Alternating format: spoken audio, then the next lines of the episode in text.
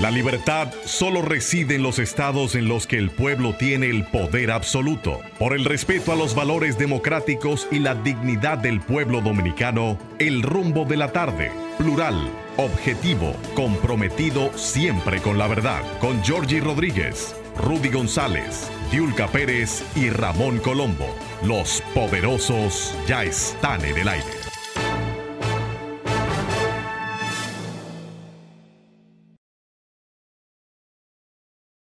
Gracias por estar con nosotros en sintonía a través de Rumba 98.5 FM. Georgie Rodríguez, Rudy González y una servidora Olga Almanzar le dan formalmente la bienvenida a estas dos horas de contenido continuo para ustedes que hacemos cada día con mucho cariño. Bienvenido, don Rudy González. Bienvenido, doña Oye, Olga. Oye, qué sexy fue eso. Bienvenida, doña Olga. Bienvenido, Sandy Papo y Juan Ramón. Y estoy triste, por eso no comencé el programa yo con esa fuerza, porque Georgie está en los suplicios del tapón. Ay, nuestro pobre don George. Me llamó y me llamó, le sentí la voz entrecortada. Cansado, no, seguro. Fruto de la impotencia. No, no, fruto de la impotencia. Y la verdad es, la verdad es que eh, estuve, estuve averiguando qué estaba pasando en la zona de Gasco, si había alguna manifestación, alguna situación, no, no encontré nada realmente. Ahora, hoy yo sí lo puedo decir que a las 11 y 45, 11 y 50, 12 menos 15, 12 menos 10, bajando por la Bogar Lincoln, perdón, en, en, la misma esquina de la 27 de febrero, norte-sur, el semáforo cambió siete veces y un señor Ahmed parado, dando paso de aquí para allá y de allá para acá. Cuando yo estaba el primero adelante y 14 motores delante de mí. Y pues, un lío ahí. Cuando finalmente él se volteó para dar paso a, la parte de nosotros, llegó un motor, un motorizado. ¡Ah! Y se bloqueó en el medio.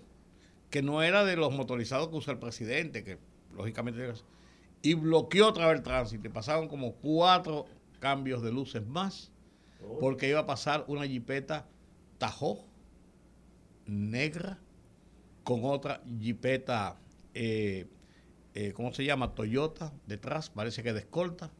Sabrá Dios quién es el dueño del país que no podía llegar tarde a algún sitio. O se iba haciendo pipí porque bebe diurético. O tenía una cita donde el dentista le estaba doliendo la muela izquierda de arriba, de la parte de arriba o le dio la gana de que él está por encima de todo el mundo y él no puede pararse en los semáforos y todos los demás, que somos los estúpidos de este país, que le pagamos a él y a la MET que se metió en el medio y a la MET que mucho antes, ay, Amet, escúchame los AMET, perdonen los AMET, los DGC. Los DGC. Porque los AMET eran terribles, pero, pero los DGC son el colmo, de, el colmo del colmo. Y ahí estuve, Olga, como 20 minutos, 15 minutos, 20 minutos parado ahí como un estúpido, como si mi tiempo no valiera igual o más que el señor dueño del país que iba a pasar, que fue la segunda parte, o que el señor Ahmed que iba adelante estaba haciendo lo que le daba la gana. Entonces, Georgie me dice que, realmente no es un tema de los Ahmed, eh, eh, pero estuve averiguando, como les digo, lo que estaba pasando en Gasco, no, no encontré nada, no encontré, no digo que no pasaba nada, a lo mejor una manifestación o algo, pero yo no sé, pero no encontré nada. Y lo que sí le digo que esta mañana los Amet estaban, eh, perdón, escúchame los, los señores, que ustedes eran malos, pero no tanto. Los dije eh, era terrible lo que estaban haciendo. Terrible, terrible, terrible lo que estaban haciendo hoy. Porque el dinero de ese señor, me supongo que funcionario, que andaba en una jipeta Tajo Negra, no pude verle la placa, eh, y con otra jipeta eh, Toyota detrás, tenía más derechos que yo para circular en la ciudad. Yo creo que el presidente dio un decreto y después lo repitió al año siguiente de las nueve personas que tienen autorización de usar eh, motoristas y escoltas para circular en la ciudad y entre eso no estaba el desatajo. Estoy convencido, ya digo, o iba porque tenía un dolor de muela y tenía que llegar al dentista la muela izquierda del lado derecho de arriba, o se, iba, o se iba haciendo pipí porque bebe diurético, sí, sí, sí, sí, o le dio la gana de decir yo no tengo por qué pararme, los estúpidos que están de más del país, aunque me pagan, son los que tienen que pararse. Buenas tardes, don Jorge. Ya me desahogué por ti. bueno, bueno, y esto ahora, explícame. Ese fue el, el regalo que me dieron hoy. Un tapón en todo Gascue. Sí, tú me contaste. Yo caminé Gascue desde la Independencia. Yo vivo a una esquina de la Independencia. Hasta la México. Y no había forma de yo cruzar la Máximo Gómez. Entaponado por todas partes. Entonces decidí entregarme a los, a los brazos del infierno y me metí en la Bolívar bajando por la Mahatma Gandhi después de coger una pela por ahí por la Caunabo. Finalmente caigo en la Máximo Gómez, donde tradicionalmente los DGCET le dan pasos rápidos a la Máximo Gómez, pero hoy parece que no, que habían otras preferencias. Aquí, aquí le, voy a ser sincero, no hace falta absolutamente nada para que cualquier día el tránsito se torne insoportable. Por muchas razones, creo que lo hemos conversado muchas veces, pero yo le también... a uno de, los que está ahí en la Máximo Gómez, pero ve acá, ¿qué es lo que pasa? me dijo, pasa algo. Me dijo, no, mire, hoy parece que todo el mundo ha salido a la calle. Y hay mucha gente imprudente. O sea, un tráfico inusual en la ciudad. Fuerte, sí. Hay mucha gente. Yo a veces pienso que, si bien hay un tema que, que, lo hemos comentado muchas veces, que falta de planificación y todo lo que quieran, el tema del parqueo en la ciudad, pero también hay mucha imprudencia, hay muchos tapones que se hacen por gente que va en todo menos conduciendo, gente que va lento cuando debe ir en un paso rápido por un paso a desnivel o un túnel, como le llaman. Bloquean las intersecciones. Bloquean las intersecciones. Eso es el pan nuestro de cada día. Y el otro día a mí me llamó mucho la atención, hasta una foto le tomé, se la enseñé a Michael, le digo, mira, en, la, en el paso de cebra y en, en precisamente en el cruce había un Audi de un lado y un Toyota que parecía un tronco móvil de eso de, carro público, los dos obstruyendo esa zona. Digo yo, mira, para que tú veas que aquí la falta de conciencia no tiene clase social, porque no. que no hay costumbre para la gente en, pues materia de, educación vial. Pues yo quiero que tú me digas también, ¿cómo la autoridad permite lo siguiente? Vamos a poner dos, en, en una cuadra y media. Sube la Federico Geraldino, entre la Paseo de los, locutor, de los Locutores y la Roberto Pastoriza. Ahí hay una grúa, una grúa de esa cosa, que tiene más de un mes estacionada ahí en una construcción que hay. Pues está ahí estacionada, eso es de él, eso es de él. Y cuando vienen a vaciar cemento, cogen el otro, el otro cosa. Y del otro lado permiten parquear carros también. O sea, para tú cruzar una calle que es, es una vía de, no, de sur a norte, de mucho, de mucho tráfico. Es, ahí es un demonio pasar en ese pedacito ahí. Pero cuando tú doblas, inmediatamente la Roberto Pastoriza entre la eh, Federico Gerardino, la Manuel de Jesús Troncoso, frente a una cuestión de, de, CPS que hay ahí. Hay dos grúas, dos, una y dos, grandísimas, haciendo lo mismo y se para otra en paralelo en el tercer en el segundo carril y quedan un carril apenas para que todo el flujo de la Roberto Pastoriza pase. Y, que, no, y que no te llegue uno de esos eh, mezcladores. De esos, te voy a decir una cosa, ahí es que la pintura es dura. Si, si eso durara un día porque están haciendo un vaciado, una cosa, tú lo entiendes, digo, contra, no debe ser, eso van a hacerlo por la noche, lo que sea, pero no debe ser. Pero tiene semanas parado ahí. Semanas parado ahí y lo bueno es que pasa lo mismo que pasaba aquí en la, en la, Roberto Pastoriza, frente al colegio Babeque, a donde estaba antes, a donde estaba antes el, restaurante Cherazade, que están haciendo unas excavaciones y entonces es un, es un, es un solo carril para el tráfico de oeste a este. De este a oeste hay tres carriles, del otro lado hay un carril solamente. Entonces, había una grúa ahí estacionada que se cogía el carril completo, entonces le ponían, porque la grúa tiene unas cosas, unos, unos, unos, eh, pies que salen hacia afuera, ocupaban parte del otro carril y entonces le ponían unos conos rojos para que tú supieras que ahí había un, había un peligro. Se cogían dos carriles y lo bueno es que ahí había una meta y te decía, coge el otro carril. Ajá, pero usted sabe también que usted sabe también qué pasa, que hacía mucho tiempo que no me acordaba de hacer este comentario. Señores, desde que existen los celulares, servicios públicos, servicios al, servicio al cliente, el tema de la responsabilidad cuando tú tienes una tarea asignada. La mayoría del tiempo Y esto se lo digo porque lo he visto incluso en telefónicas cuando uno va a pagar, en, en clínicas cuando uno va a dar un servicio médico. Y los mismos DGCET, señores, deberían existir tareas en donde no se le permita a la gente tener celular. Porque no hay forma, esa gente viven como zombies. Tú miras un, tú, de 10 DGCET que tú miras en la calle, que están asignados a ciertas esquinas, usted ve a 8 chateando full, pero, pero entretenido y riéndose y viendo el videíto y la cosa y que, y que si da, ¿cómo que se llama? Alegría y, y Mozart la para, se están matando. O sea, no puede ser posible. Hay, hay cosas, hay tareas en las que la gente no debe tener distracciones. Punto. Entonces, también es un tema aquí de todo el mundo. Eso no es solamente responsabilidad de las autoridades, sino de usted que cuando va a cruzar carril usted no pone direccional, porque ponga direccional, eso no gasta gasolina. Usted que cuando el otro le pone entonces la direccional, usted le acelera aunque venga a tres kilómetros de distancia atrás. Eso es mala fe, eso es falta de educación. Entonces vamos a hacer un esfuercito. Yo veo que nosotros como ciudadanos estamos comenzando a entender. A mí me, se me llenan los ojos hasta de lágrimas a veces cuando voy en un túnel, veo que viene una, una ambulancia atrás corriendo y veo que la gente se hace al lado para que la ambulancia pase. Eso aquí antes no se veía. O sea que somos capaces de cambiar. El uso del cinturón, señores, antes aquí nadie usaba cinturón. Aquí ya todo el mundo usted ve que anda con su cinturón terciado. Entonces nosotros sí somos capaces de aprender. Lo que pasa es, lo que no pasa es que nos cuesta. Pero debemos hacer un, un esfuerzo. Usted sabe lo bueno que sería usted salir a hacer su diligencia 30 minutos y llegar a tiempo a esa diligencia. Yo le aseguro que si ponemos un poquito de esfuerzo entre la ciudadanía y la fiscalización de las autoridades, no sería tan difícil. Y otra cosa es cuando te cierran una calle por trabajos que son necesarios realizar, pero se toman semanas. Y no te Y voy a dar un caso. Yo cuando vengo de eh, Teleradio América, de grabar el programa de televisión, usualmente cojo la José Contreras. A la una ¿no? y tanto. O sea, a la una y tanto, dos de la tarde.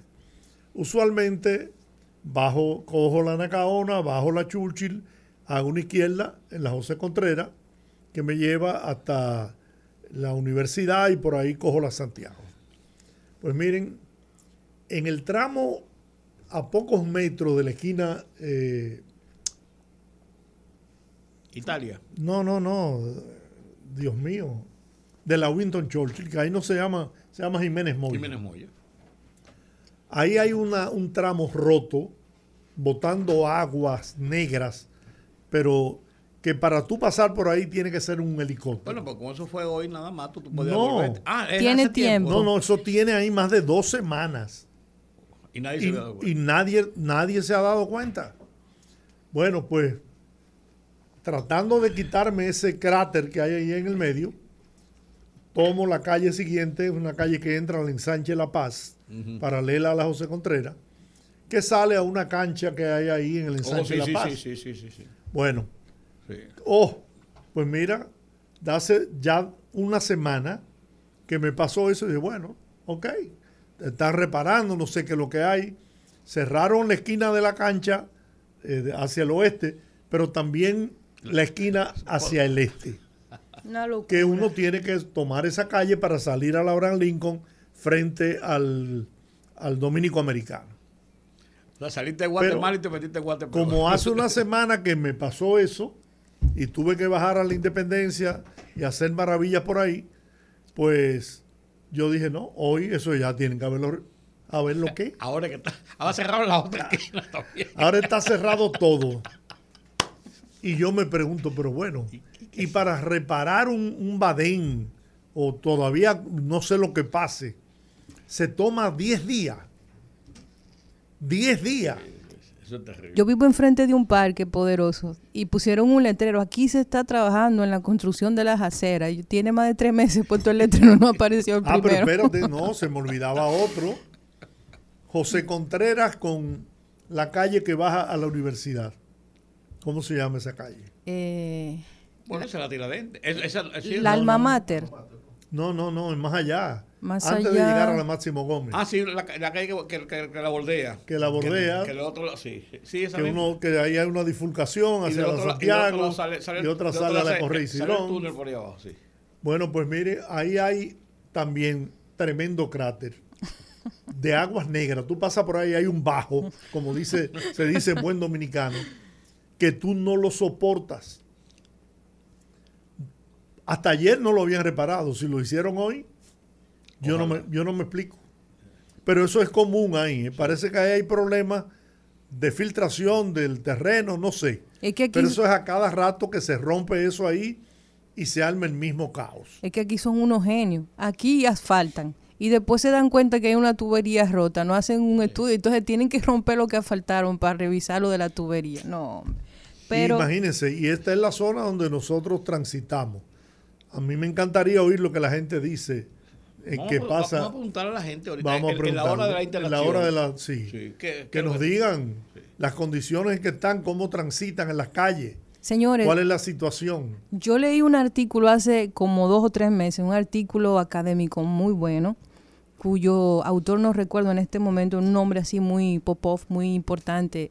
Sé que era de Stanford el estudio. Muy Popov. Muy Popov, así muy fino. Ese término. Cuando dijiste Popov me, me, dio un mal olor. Ese término yo lo oía para hablar sobre otras cosas. Ah, bueno, pues e, esa terminología antigua que yo utilizo en desuso, pero sí, se, se usaba para designar algo muy, muy fino, muy guay. Pero Señores, el tema del tránsito genera un estrés en el cerebro del ser humano que es similar a una tortura.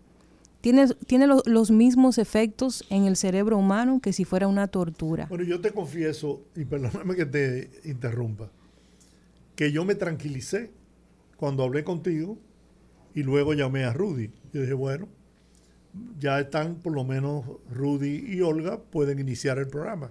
Y ahí conté hasta 10 y, me tranquilicé y bajé la, la ¿cómo que le dicen? La, las revoluciones. Sí. bajé las revoluciones de bueno.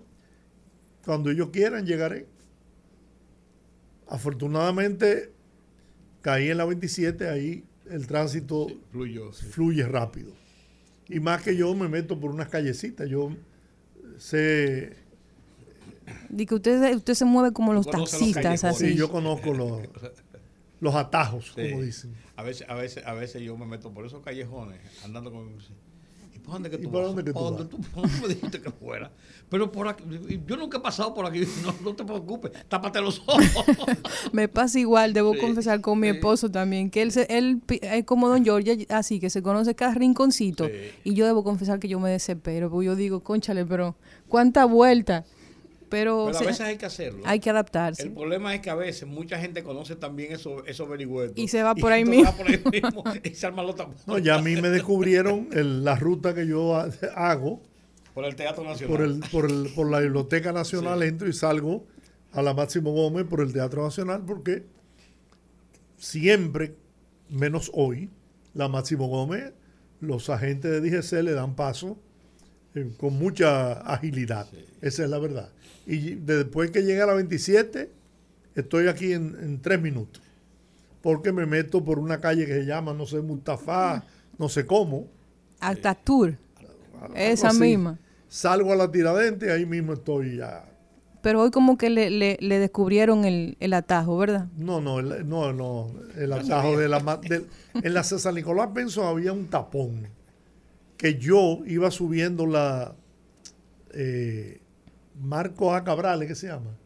La Máximo Cabral, ahí en Ascue, que es paralela a la Mahatma Gandhi. Ah, sí, sí, Máximo. Bueno, yo la, subo y tengo ahí 5, 10 minutos. Digo, ¿por qué es esto? Y no avanza la César Nicolás Penson. Entonces me desmonté a una señora, le dije, mire, por favor, permítame que voy a dar reversa para salirme de aquí, porque yo tengo trabajo y se me está haciendo muy tarde. Ella muy amable, me salí, di reversa, me metí la, la, Mahatma Gandhi por detrás de lo que era la casa del presidente Balaguer. Salí ahí a la Bolívar y logré meterme en la Máximo Gómez. Confiado en que iba a fluir. Pero tampoco fue así. Pero la verdad, la verdad es que la verdad es que la ciudad es, es un caos. Y yo no veo, que es lo, es lo serio, yo no veo, y creo que mucha gente no ve la vía de solución de ese caos, porque mientras persistan eh, los carritos públicos, de los carros, sí, que, que copan todas las avenidas y se meten por los barrios, incluso por los residenciales, para cortar rutas y se pagan donde le da la gana. No les importa el flujo del tránsito y donde no hayan eh, agentes que tengan un poquito de raciocinio en cuanto a lo que es la distribución del tráfico. Ellos se paran de un lado y cuando viene el, secretario fulano de tal, le dijo por teléfono, hágale un VIP, viene, él viene por, la Plaza de la Bandera y te paran hasta la, hasta la Gran Lincoln. Y, eso, eso es terrible. Entonces, yo creo que cuando, hasta que eso no termine, primero, y segundo, no haya una distribución real y la gente, la gente tenga la confianza de usar un transporte colectivo que sea efectivo.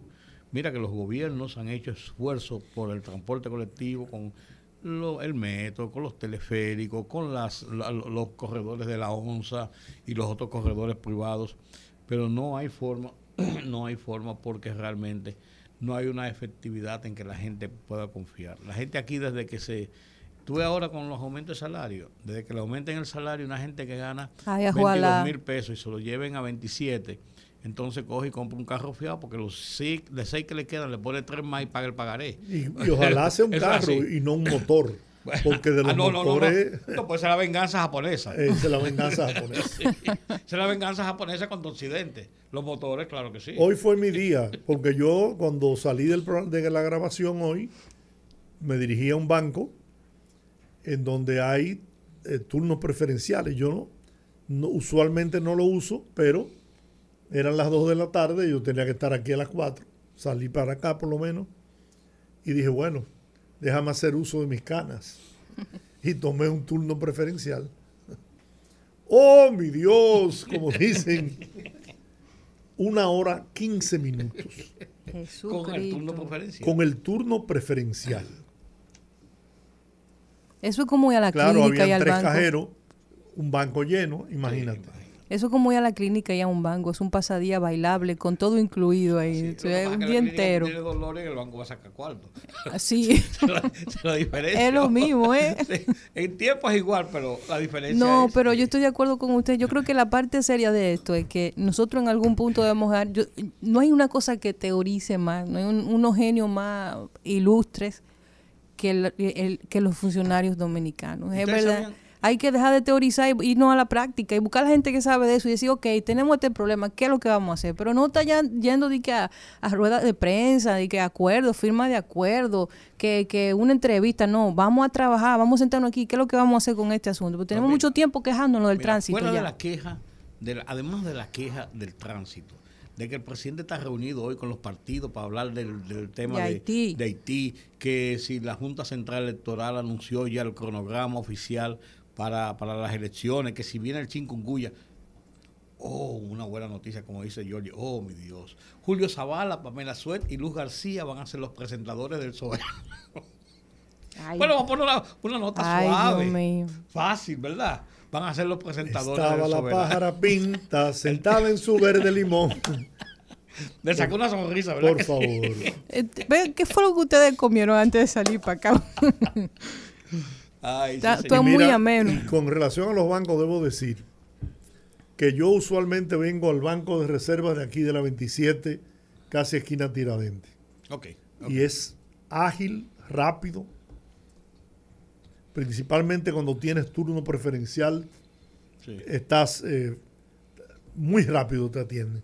Y lo mismo al BHD que voy en la Bolívar, esquina Rosa Duarte. Ah, Rosa Duarte, sí, ahí, también se, está cerca de tu casa. Sí, cerca de mi casa. Ahí te atienden con, con una eficiencia, rapidez. En esos dos, esas dos sucursales yo, pero a mí se me ocurrió ir al, al Bellavista Mall. Ay, mi madre. Grave error. Grave error. Grave error. Pero esas son las cosas que a uno le dan la experiencia, Georgie. Uno, uno ya sabe que por ahí no puede ni mirar cuando uno pasa no, por no, no, no. La ventaja es que ahí, pues, tú tienes todos los bancos. Entonces, sí, esa es la ventaja de la plaza. Esa es la ventaja. En la plaza tú puedes ir a hacer varias operaciones bancarias. Yo voy más frecuentemente a Blue Mall me queda más cerca de mi casa, primero, pero también ahí hay menos circulación de gente. Usted nunca ha ido a Megacentro, ¿verdad?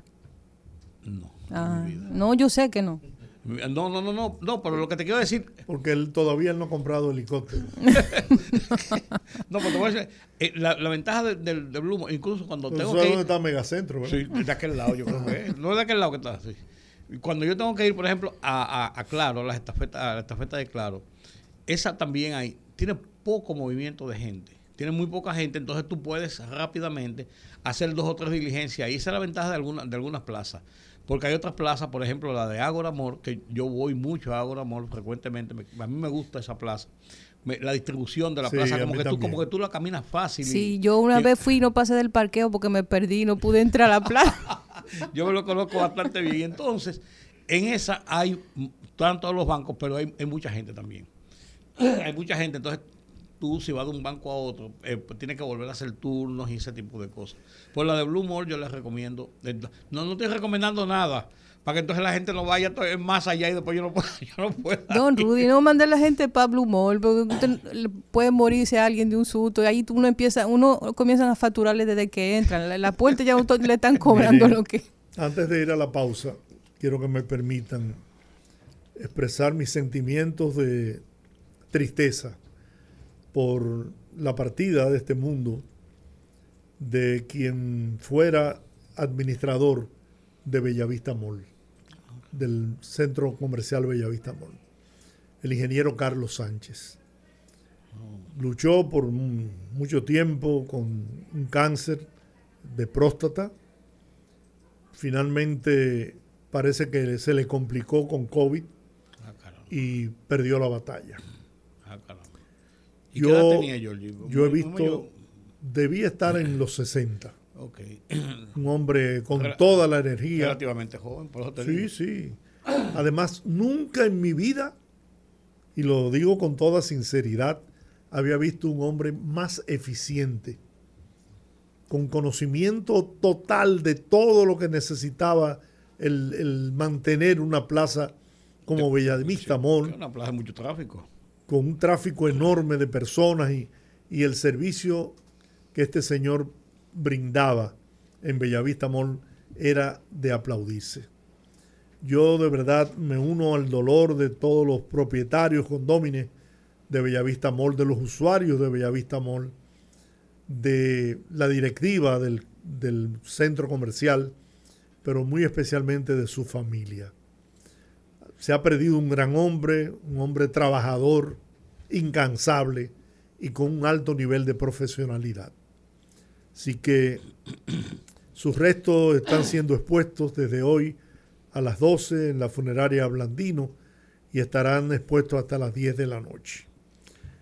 Reitero mi condolencia y de verdad que me, me afectó profundamente esta mañana cuando recibí la información eh, de las oficinas de, Bellavista Mall.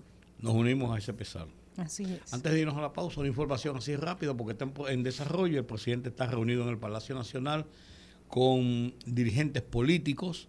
Eh, la nota dice del Palacio, con todo el liderazgo político nacional, no están todos, eh, pero con dirigentes políticos, está acompañado del ministro de Interior y Policía, del director de Migración, del ministro de las Fuerzas Armadas, del jefe del ejército, solo que alcanzo a ver así en la fotografía, en, en la primera reunión luego de su discurso del 27 de febrero para tratar el tema Haití, a donde él pidió una unificación de criterios del liderazgo nacional, no solamente político, sino del liderazgo nacional, para emprender acciones de país acciones de la sociedad dominicana, del Estado conjunto dominicano, en el sentido de las eh, acciones de República Dominicana como país frente a la crisis haitiana. Una vecina de Don Giorgi, eh, para finalizar, le manda decir que salió a las 4 de, de la doctor Baez en Gascue para el 10 y medio de la Avenida Independencia y ahora es que está llegando a la cervecería en el Malecón. La periodista Carmen Luz Beato. Eh, sopla, sopla. Mi amiga y hermana. Así es. Carmen Luz Beato. Claro, claro, claro. Saludos para ella. No, no digamos contemporánea nuestra porque no, nos va a matar. Ella, es, una, ella es una bebé. Ella tiene 15 años. No, no me la tiren al medio. Pero, lo dije al lado mío. Al lado tuyo, pero, pero ¿verdad? Tampoco así. Con todo hermana cariño. querida, Con todo cariño. feliz llegada a tu destino. Mañana. Vamos a la pausa. El rumbo de la tarde, el rumbo de la tarde es el rumbo. El rumbo de la tarde, el rumbo de la tarde, el rumbo de la tarde. se titula Se quedará esperando. ¿Qué proponen en respuesta a Abinader? ¿Invadir militarmente Haití para restablecer la paz? ¿Deportar a todos los haitianos ilegales? ¿Retirar nuestro personal diplomático de ese país? ¿Cerrar totalmente la frontera? ¿Buscar que partidos de otros países demanden la intervención de sus respectivos gobiernos? promover la creación de una organización política internacional que intervenga en la crisis haitiana, demandar que las grandes potencias asuman sus responsabilidades, apuesto a que Abinader se quedará esperando, pues ningún gran opositor propondrá nada de lo que no hizo cuando gobernó. Fogarate en la radio con Ramón Colombo.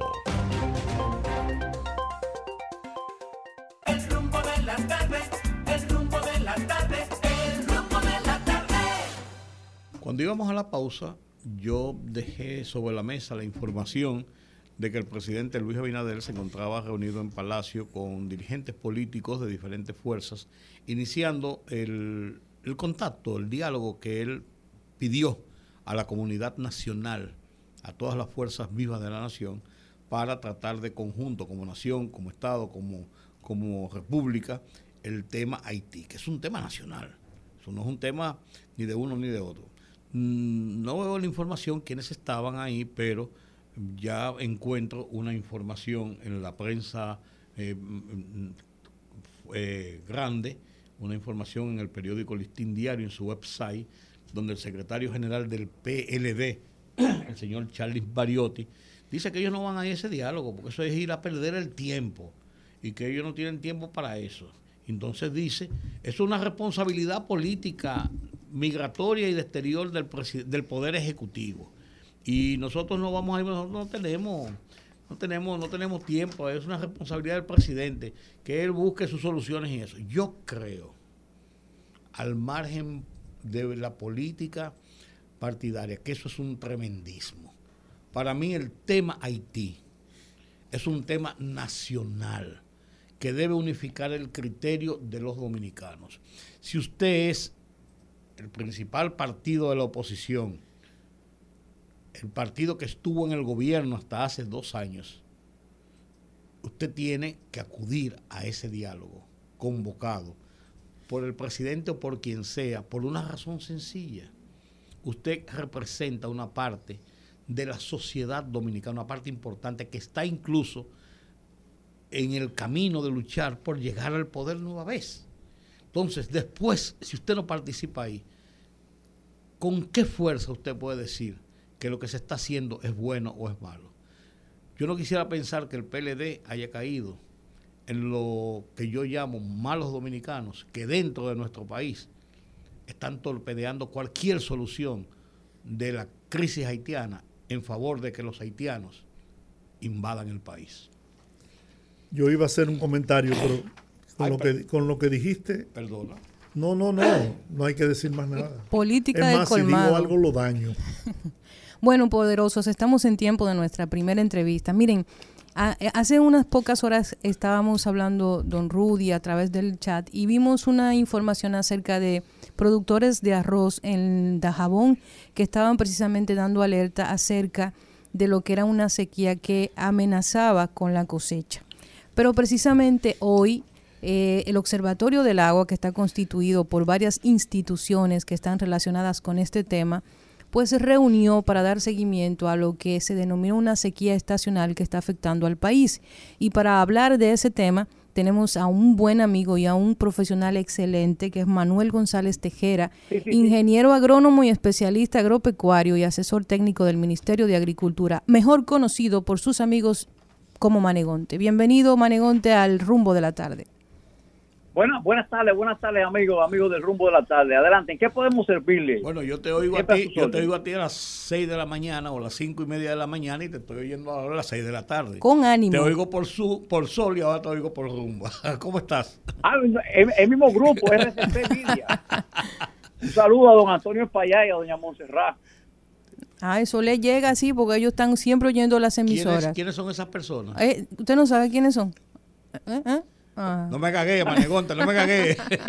No, no, adelante, adelante. Oye, Manegonte, ¿cuál, cuál es la situación de la sequía? ¿Cuál es la, situación de la producción arrocera? Vimos un reportaje hoy, como decía Olga, de eh, agricultores quejándose de que ven en peligro su, eh, sus cosechas. Hablan primero por el tema de la sequía, pero también ellos incluyen problemas de financiamiento, problemas de, de costos de producción, pero básicamente se enfocan en el tema de la sequía. Algunos productores de, de jabón, de la, cerca de la línea noroeste, eh, a- hacia allá. ¿Qué es lo que está pasando? ¿Qué es lo que puede mira. pasar con la producción arrocera? Mira, primeramente, yo, yo, que, yo quería establecer una regla de juego. ¿ok? Ajá, ajá, Primero, yo te voy a hablar de la sequía y de las condiciones adversas, la sequía estacional. claro.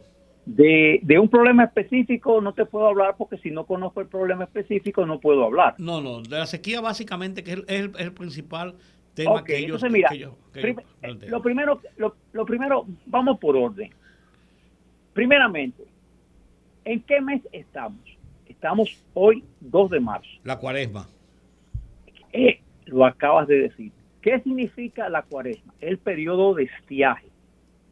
El periodo de estiaje donde la disminu- la, ocurre una disminución natural de las precipitaciones, o sea, de las lluvias. Eso, ese es el primer factor que yo eh, eh, te quiero, eh, quiero expre- expresar. Eso es un proceso normal. Segundo, este año, 2022-2023, o sea, de diciembre a febrero de 2023, no se han presentado prácticamente los sistemas frontales, independientemente de que en enero tuvimos el paso de un sistema frontal, eh, o bueno, do- dos realmente, y provocaron precipitaciones fundamentalmente hacia la zona sur del país. Pero es una realidad que este año no hemos, no hemos sido tan agraciados como en años anteriores. Ahora, quiero aclarar un punto, porque es que estoy viendo que mucha gente se está alarmando por la situación y yo quiero llamar a la calma. Primero, es cierto que han disminuido las precipitaciones, es lo primero. Segundo, pero esas precipitaciones no han sido menores que las que hemos tenido en años anteriores. Por ejemplo, este año eh, nosotros hemos tenido un poco más de lluvia que la que tuvimos en el periodo 2018-2019 y 2010-2011 y 2014-2015. O sea, yo quería aclarar ese punto eh, para, para establecer eh, eh, la, la regla del juego, en el sentido de que sí ah, eh, no ha llovido tanto, ya, pero quiero quiero aclarar que ha llovido un poco más que Mm. en esos años anteriores. Ahora bien, estamos ahora mismo eh, en, en lo que se llama la sequía eh, estacional. ¿Qué significa la sequía estacional? Que es una sequía que obedece a patrón normal, a los sistemas frontales y a la estación seca que estamos viviendo. Porque es- estamos viviendo una estación seca. Ahora bien, este año, por ejemplo, en febrero, el mes que acaba de recién transcurrir, eh, fue algo más anormal negativamente que los anteriores. O sea, me explico. Por ejemplo, en la zona de, eh, eh, eh, para, para hablarte más, más- más claramente, yo te, eh, por ejemplo, en febrero yo mido 30 estaciones, 30 lugares. Ayer la Oficina Nacional de Meteorología publicó eh, cómo fueron las lluvias en febrero, el informe preliminar. Y de 66 estaciones, dos estaciones estuvieron sobre lo normal y 64 estaciones estuvieron por debajo de lo normal. O sea, no cayó el agua que se supone que cae en el mes de febrero. ¿Ya? Entonces, eso ya es una alerta. Eso es eh, una alerta que uno tiene que tener eh, en cuenta, tomar en consideración para eh, establecer reglas de juego con las lluvias o con el agua. Hay, hay que ahorrar agua, no hay que desperdiciarla. Eh, no podemos estar desperdiciando el agua, pero yo te digo con toda franqueza, con toda honestidad, sí ha llovido menos, pero quiero decirte algo, los embalses en nuestras presas están bien. Hasta ahora puedo decir que están bien. No están como todo el mundo quisiera tenerlo, pero están bien. O sea, no, eh, no, no, no podemos eh, eh, llenarnos de pánico. ¿Por qué? Porque ah, primero hay un manejo responsable de las instituciones que están eh, encargadas de esto, como es el caso del INDRI y de la empresa generadora de hidroelectricidad, que es la, la que maneja los embalses.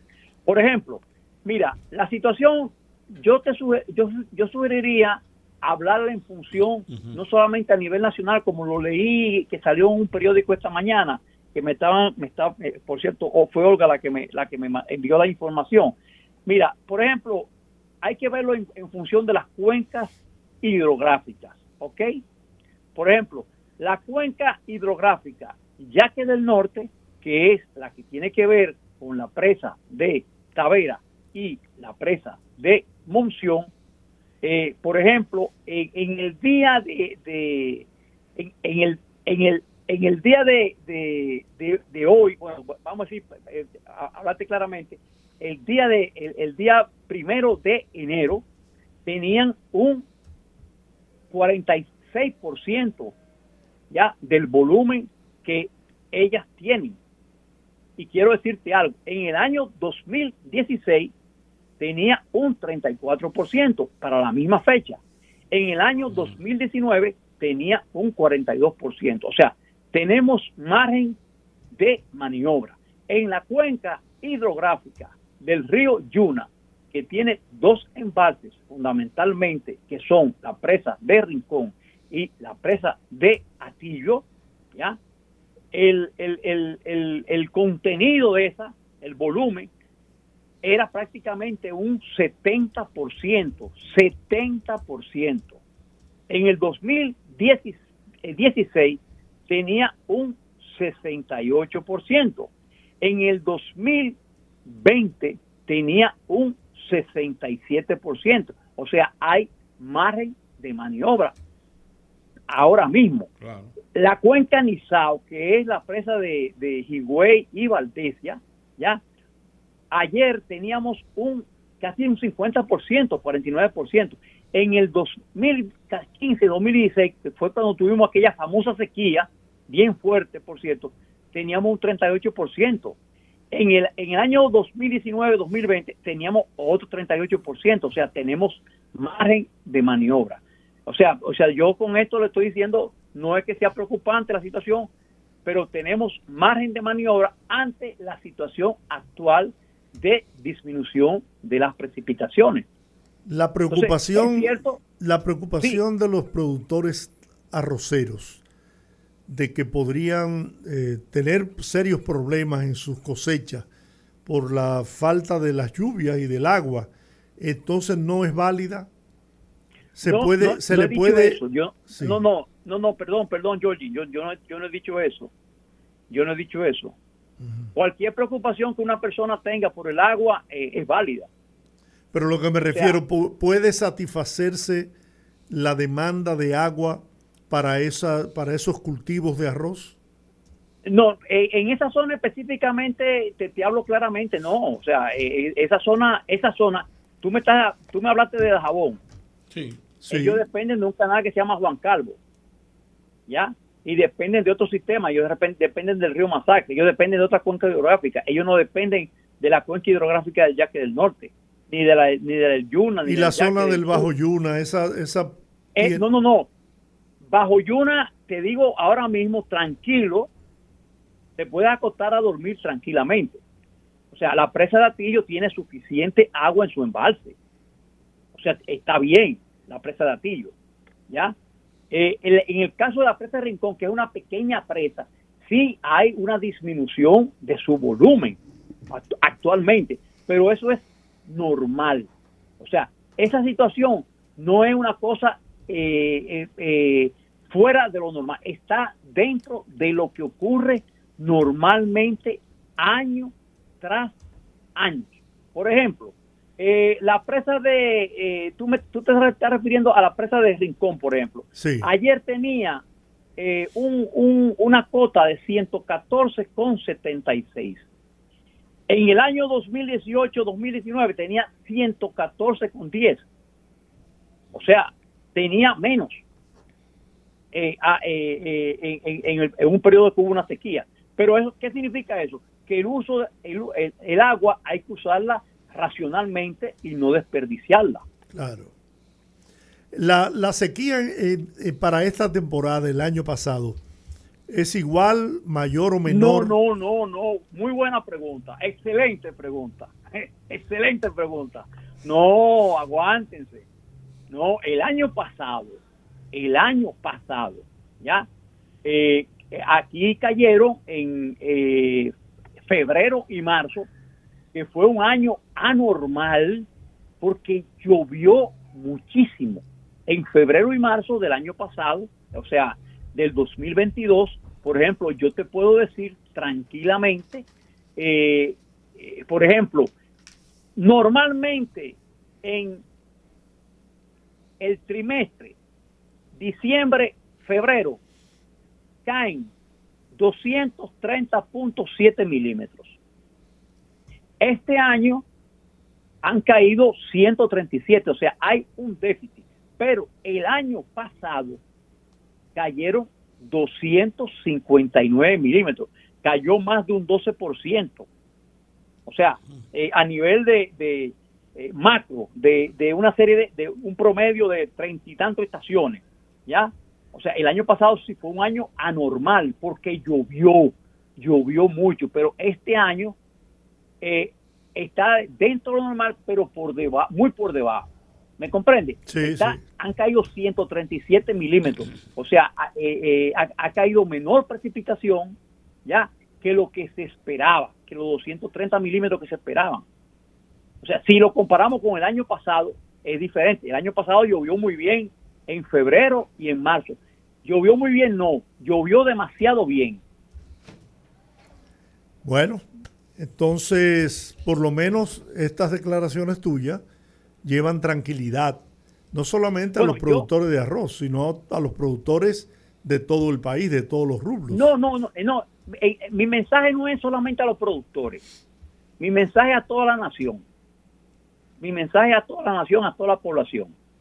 O sea, eh, tenemos que, que ha- hacer ahora mismo que estamos en el periodo de estiaje y como no, hace, no se han presentado las lluvias dentro de lo normal, o sea, sino por debajo, lo que tenemos que hacer es un uso más responsable del agua, ya, estericarla lo máximo que lo podamos, ya, eh, y esperar que llegue el periodo convectivo eh, eh, que normalmente comienza a partir del 15 de abril.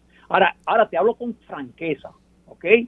Lo que dicen los modelos hoy, hoy día, es que no vamos a, ten- no, no- no vamos a tener grandes precipitaciones en los próximos días, Sí, dentro del patrón de lo que se llama la cuaresma. ¿ya? mm, sí, claro. Ahí se ve alguito en la segunda quincena de marzo, pero alguito, no es una cosa del otro mundo, que, pero que está dentro de lo normal. O sea, ojalá que no sea como febrero, porque Y- febrero sea realmente ha sido un mes más seco de lo normal. Y después vienen las primeras aguas de mayo, que son siempre tradicionales, que es cuando no podemos comer los mangos. ¿Verdad, Manegonte? Eh, bueno, sí, sí, bueno, ah, no. O sea, que es un, ya que es indicativo ya que en mayo ya comienzan las lluvias. ya, ya tenemos, ya tenemos, eh, ya tendremos los mangos ahí, pero ya tenemos mangos también, y ya, ya hay producción de mango, porque está saliendo el, el- lo- los famosos Madame Francis, están saliendo temprano. Eh, se- se- ya se están viendo en los Lo que supermercados. pasa es que a Rudy le gustan los mangos bajitos. Ah, no, claro, claro, claro. ¿A quién no, verdad, Manegonte? Sí, así, sí, no, claro, claro, claro. No, Georgie, no, un abrazo, un abrazo bien. Gracias. Extrañar, extrañé a Colombo ahí porque Sí. veía una foto de alguien que se pareció a Colombo. Sí. Mira una cosa, ¿qué medidas se pueden tomar para precisamente, además de, crear conciencia en la ciudadanía de la necesidad de ahorrar, de, utilizar el agua con, con responsabilidad, pero qué medidas pudiera tomar las autoridades para tratar de, de paliar esta sequía eh, estacionaria que tenemos ahora? Sí, mira, ayer, ayer se hizo una, una reunión muy interesante del Observatorio del Agua y el Comité de Emergencia de Presa, eh, que estu- estuvo presidida, eh, fue una reunión que se hizo en la, en la empresa generadora hidroeléctrica, estuvo, estuvo presidida por el director del INDRI, don Olmedo Cava, el del señor Rafael Salazar, estuvo presente el director de la, de la CAS, eh, Sellito Suberví, también el subdirector de INAPA, y la Oficina Nacional de Meteorología. Doña Gloria Ceballos, eh, junto al metrólogo José Medina, dieron un briefing, una explicación de cómo iba la situación, y hay, pero las medidas se están tomando desde ya hace tiempo. O sea, eh, porque se monitorea diariamente todos los embalses, se monitorea diariamente todas las lluvias y se van dando los, mensajes específicos de atención.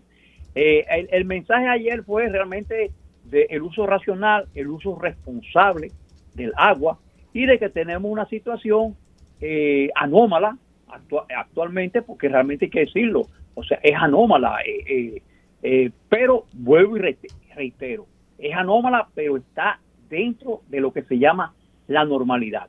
¿Qué, sería lo, lo- el, el- el- el escenario eh, malo?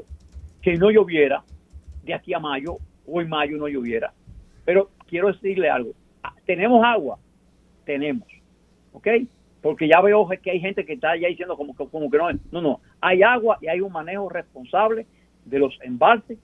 Se, se- es- ese comité, ese observatorio eh, emite eh, el, mensaje y las instrucciones de qué cantidad de agua eh, se, tiene que utilizar en, en la actual situación. O sea, cuántos metros cúbicos eh, tiene que dar eh, eh, eh, ca- cada, cada embalse para, para tanto para las pres, para los acueductos como para el riego. Porque acuérdense de algo, el, el, el agua prioritario es el uso humano. El agua uso humano es prioritaria, ¿ya? Entonces está luego el, el agua de uso agrícola, ¿ya? Que lo que se, se está haciendo es reuniéndose los, las autoridades del INRI con las juntas de regantes y establecer cale- una calendarización del uso racional de esa agua. Bueno, Manegonte, muchísimas gracias por todas estas informaciones. Vamos a estar pendientes del tema. Agradecidos de tu tiempo aquí en el rumbo de la tarde. Buena, bu- buenas tardes. No, y, y simplemente yo lo, lo que siempre decimos todos los días, todos los días, dominicano, cada gota cuenta. Así aunque es. sea un es. ahorre el agua. Es Así es. vida. Muy bien, muy bien. Gracias. Gracias. Señores, Vamos a la pausa. Escúchanos en vivo desde nuestras diferentes plataformas para todo el Cibao a través de Premium 101.1 FM. El rumbo de la tarde, el rumbo de la tarde, el rumbo de la tarde. Aquí estamos, aquí seguimos. Sí, señor. La reunión continúa en el Palacio Nacional. Mientras tanto, hoy en la Junta Central Electoral hubo una reunión importante.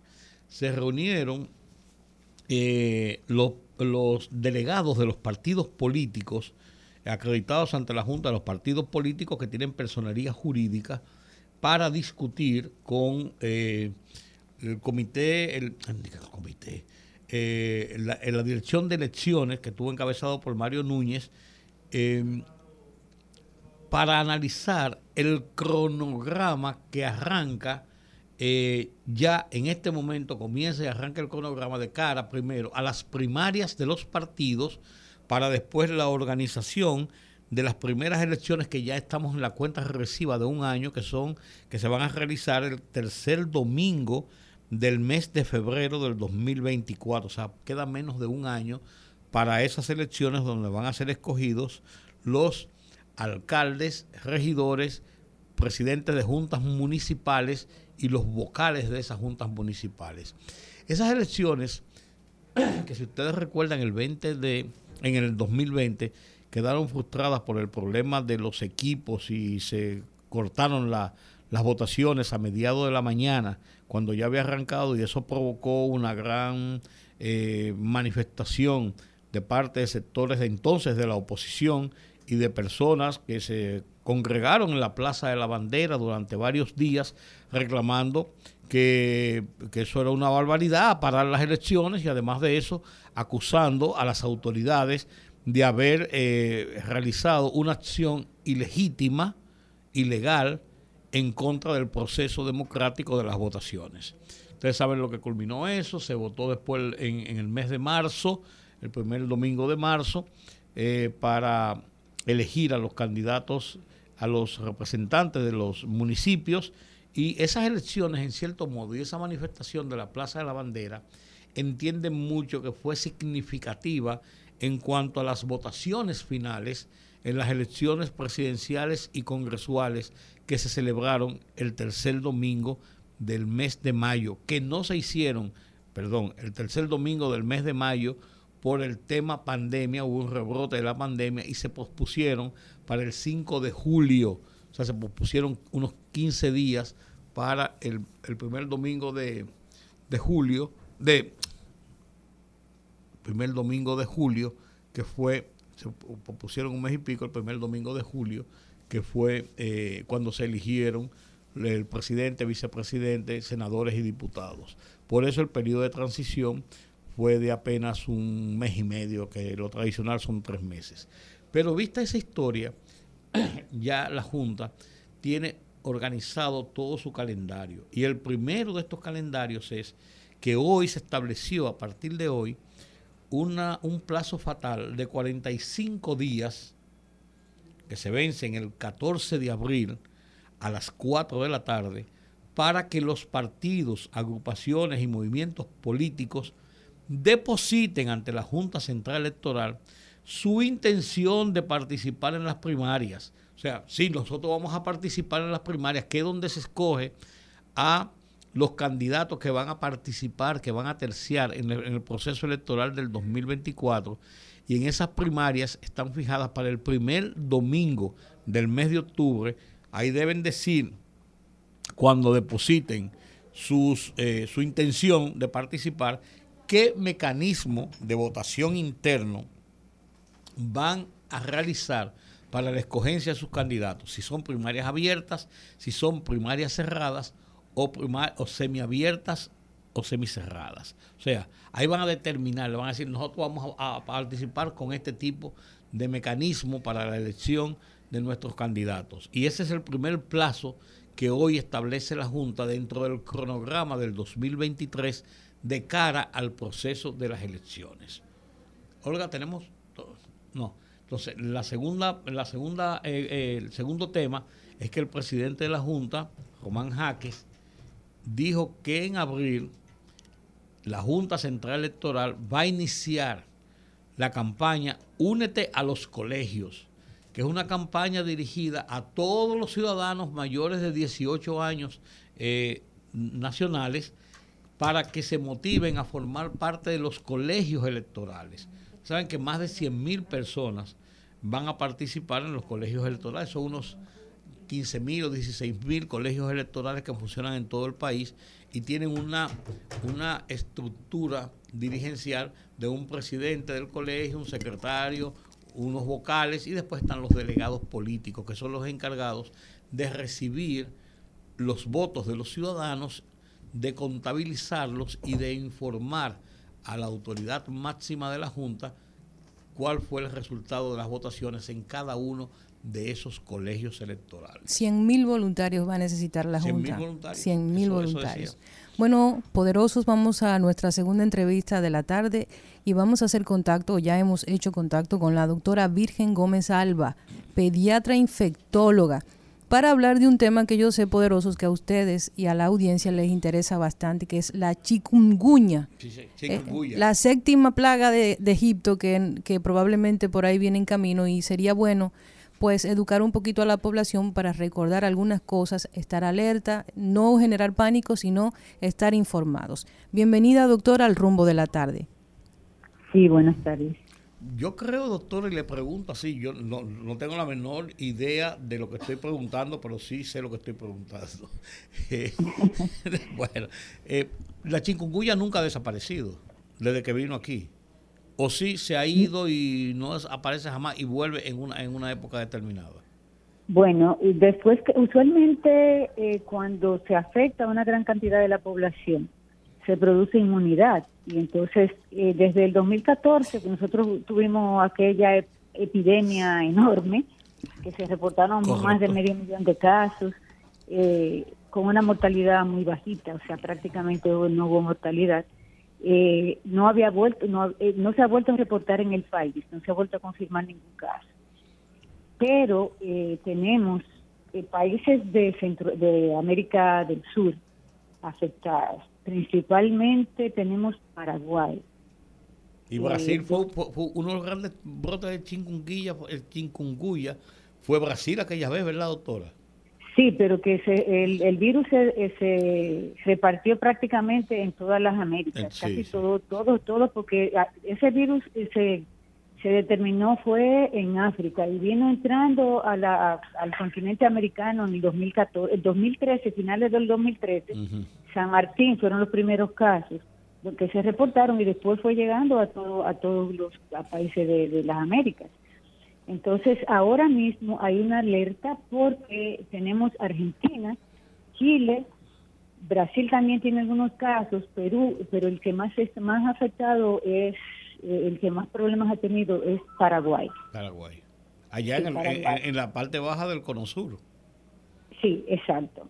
Pero eh, todo, todas las Américas tienen circulación del mosquito Aedes aegypti, que es el que transmite eh, ocasionalmente el, el, el, el- el Aedes albopictus, que nosotros lo tenemos también los dos, pero el albopictus no es tan, o sea, no es, no es tan hogareño como el Aedes aegypti que vive con nosotros. Esa Aedes aegypti es el que transmite el, el, el, El dengue. el dengue. El dengue.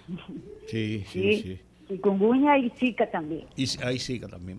Eh, eh, eh, doctora, eh, el, el, el, el haber contraído el- la chikungunya produce una suerte de inmunización en qué niveles? ¿Completa Sí, o, o sí. en un nivel bajo o medio o alto? Hasta ahora, hasta ahora se, se reporta que es una inmunidad que tiene la, de larga evolución. Ok. No sabemos hasta cuándo, si es, si es para siempre o es una inmunidad que no dura tanto. Pero sí eh, protege para una segunda infección. Ok. Nosotros hace mucho, doctora, que tuvimos el tema de la chikungunya, ¿En el esa, 14? eh, hace En ya... 2014. En marzo del 2014, eh, en, en San Cristóbal, eh, Exacto. comenzaron los casos. Entonces Sí, yo pero sé después que... se diseminó al país completo. Yo sé que hay mucha gente que requiere que se le eduque un poquito respecto a qué tomar en consideración en estos días, ya que el Ministerio de Salud Pública advirtió que era prácticamente inminente la llegada de nuevos casos. Entonces, ¿cómo podemos alertar a la población para que estén pendientes a qué síntomas, en caso de que sientan estos síntomas, cómo deben proceder? Sí, usualmente chikungunya da fiebre de inicio brusco, mayor de 38.5, acompañada de dolores articulares importantes, dolor de cabeza y a veces erupción. eh, en, lo- en los casos que tuvimos, por primera vez en el 2014, nosotros no tuvimos casos severos, severos, o sea, eh, como está ocurriendo, en, en, por ejemplo, en, en- en Paraguay. Eh, hubo mucho, bueno, tuvimos un grupo importante de recién nacidos eh, cuando la mamá eh, está embarazada y, y, y le da la, la enfermedad, puede transmitirla, o sea, a, eh, a través del, durante el embarazo, en la última etapa del embarazo, y eh, principalmente cuando tiene el cuadro febril entre cuatro y cinco días previo al parto y de dos días o tres días después por el periodo de incubación de la enfermedad y puede transmitirlo al recién nacido. Como el periodo de incubación va de 1 a 12 días, todo niño que se diagnosticaba recién nacido con el cuadro de chikungunya en los primeros 10 días se consideraba de transmisión vertical, o sea, transmitida a través de la madre. Todos los que aparecían después del día 10 se consideraban transmisión autóctona, o sea, transmisión en el, en el o sea, del, del ambiente, por picadura del mosquito. Entonces, eh, lo que nosotros vimos es, ah, yo no sé si ustedes se recuerdan, aquel, eh, el, el, el nombre de chikungunya viene por el que se encorva, o sea, es un dolor tan grande que dobla a la persona. Hubo muchas muchas fotos eh, cuando eh, al principio y produce un dolor impo- importante. Puede también producir ojos rojos, eh, pero lo que más se afecta son las articulaciones. En el caso, por ejemplo, sí. Sí, no, que pueden haber complicaciones de la enfermedad, pero en, la, en aquel entonces nosotros tuvimos, o sea, y lo que pasó también prácticamente en todas las Américas, fue que fue un cuadro mm, eh, severo en el sentido de los dolores importantes, que a veces eh, puede quedar uno con artritis, puede desarrollar artritis en el tiempo, y también tiene tres fases, una fase aguda, que dura una semana, una fase subaguda de, de, de la segunda semana hasta la tercera semana y una fase ya eh, de, de convalecencia o que se puede hacer crónica después de los tres meses de enfermedad ya se considera que es crónica. Eh, todos sabemos, y si no sabemos es bueno recordar que esta, esta enfermedad o este, esta chikungunya es también otro de los regalos del mosquito Aedes aegypti. Entonces es es. importante dar algunas recomendaciones para las personas en estos días para el mismo tema que siempre hemos eh, eh, eh, conversado y motivado con el tema del dengue, también lo hacemos cada cierto tiempo. Las recomendaciones para evitar el criadero de estos mosquitos que transmiten tantas enfermedades y estar pendientes sobre todo con, con los pequeñitos. En el caso de usted que también es pediatra, infectóloga, ¿cómo nos podría ayudar a los que tenemos pequeñitos en casa para cuidarlos eh, un poquito más y que no se vayan a, a topar con esta, esta situación de la chikungunya? Bueno, el, el problema está que nosotros tenemos el mosquito, el Aedes aegypti, que vive con nosotros. Siempre en la casa, es un mosquito hogareño, como uno dice. Eh, tenemos problemas también con la, la parte de acumulación de aguas. La gente eh, tira muchísima cantidad de, de recipientes en la calle, esos envases de plástico y esas cosas. Como no sé si se- recordamos aquel anuncio, en cualquier charquito nace un mosquito, hay Sí. que tener Sí, eso sí. pendiente, que en una tapita pueden hacer mosquitos, entonces lo importante es evitar ese tipo de cosas, o sea, mantener nuestra casa eh, y los patios y, y la parte de afuera, eh, tratar de recoger cualquier cosa que, que mantenga agua, eh, voltear los, los envases que pueden acumular agua, eh, tratar de no tirar eh, ese tipo de cosas en las calles porque se acumulan, eh, incluso hasta en las flores que uno tiene en la casa con agua, pueden hacer mosquito y pueden transmitirlo. Entonces, cuando hay una persona en la casa que tiene sospecha de la enfermedad, debe dormir con mosquitero, debe tratar de evitar, el, el- porque no se pega de persona a persona, sino a través de la picadura. Entonces debe tratar de evitar eh, quedarse eh, en la casa, eh, usar mosquitero para dormir y usar repelente. No hay no hay una forma, o sea, tenemos muchísimos años, desde el 80 que comenzó a- a entrar dengue de nuevo a las Américas, tenemos desde ese tiempo hablando de lo mismo y siempre tenemos el problema y no hay una forma de controlar el mosquito. La gente exige que se fumigue, la fumigación no resuelve. La fumigación lo que hace es que crea mosquitos resistentes a, los, a las sustancias con que se fumiga. Entonces, todos los mosquitos que nacen de, ese, de esa mosquita que pone los nuevos que es resistente, va a ser lo mismo. Entonces, cada día vamos a tener, vamos a estar peor. Lo que tenemos que colaborar somos nosotros mismos creando la conciencia. Y, y el problema está ahora mismo en que en- están ocurriendo muchas muertes en niños pequeños, en recién nacidos, Mm. en niños menores de un año y también en adultos. Yo oí Eh, algo de eh, que, yo oí algo de que en las madres embarazadas tiene un efecto en el feto muy por encima incluso de lo de la propia madre que contrae la enfermedad. Ah, Oí algo Sí. así. E- Es cierto, Sí. es así, sí. Sí, puede producir abortos, puede producir eh, eh, eh, parto prematuro y la transmisión vertical al bebé. Ahora mismo, eh, lo que hemos visto en, esos países de, de América del Sur es que los niños, por ejemplo, nacen de una mamá con, con la enfermedad, que, que tiene, por ejemplo, fiebre cuatro o cinco días previo o dos días después, el niño eh, nace con, con el, o sea, se transmite a través de la placenta, de los vasos que, que van a, al ombligo, a través del ombligo del, del niño, del cordón umbilical, y entonces el niño se infecta y está haciendo manifestaciones severas que Wow. se pueden confundir hasta con dengue porque se hacen choque, pero lo que pare- se chocan, o sea, se entran a una condición donde la mayoría no está respondiendo. Eh, se está investigando esos casos, incluso nosotros recomendamos que se hicieran necropsia a esos pacientes para determinar por qué está pasando eso, porque chikungunya no era esa no era la manifestación que tenía usualmente. ¿Hay algún tratamiento estándar o cada caso se debe manejar por el síntoma? Una persona, aquí usted sabe que el dominicano tiene una muy mala costumbre de automedicarse. Entonces, lo ideal sería ir a un especialista, pero ¿existe algún medicamento estándar o, o el, ca- cada caso se estudia por separado? ¿O hay investigaciones ¿Cómo? para vacunas quizás? Eh, todavía no, todavía no hay vacunas, pero en relación al manejo, el manejo es sintomático, es un virus y no tenemos ningún antiviral específico para, para el virus del chikungunya. Entonces se maneja como produce mucho dolor articulares, mucho dolor, muchas manifestaciones, dolor de cabeza, se maneja usualmente con analgésicos tipo AINES, o sea, lo que eh, diclofenac, eh, ibuprofen, eh, eh, eh, cualquiera de esos tipos de, med- de medicamentos que se utilizan, acetaminofén, hidratación.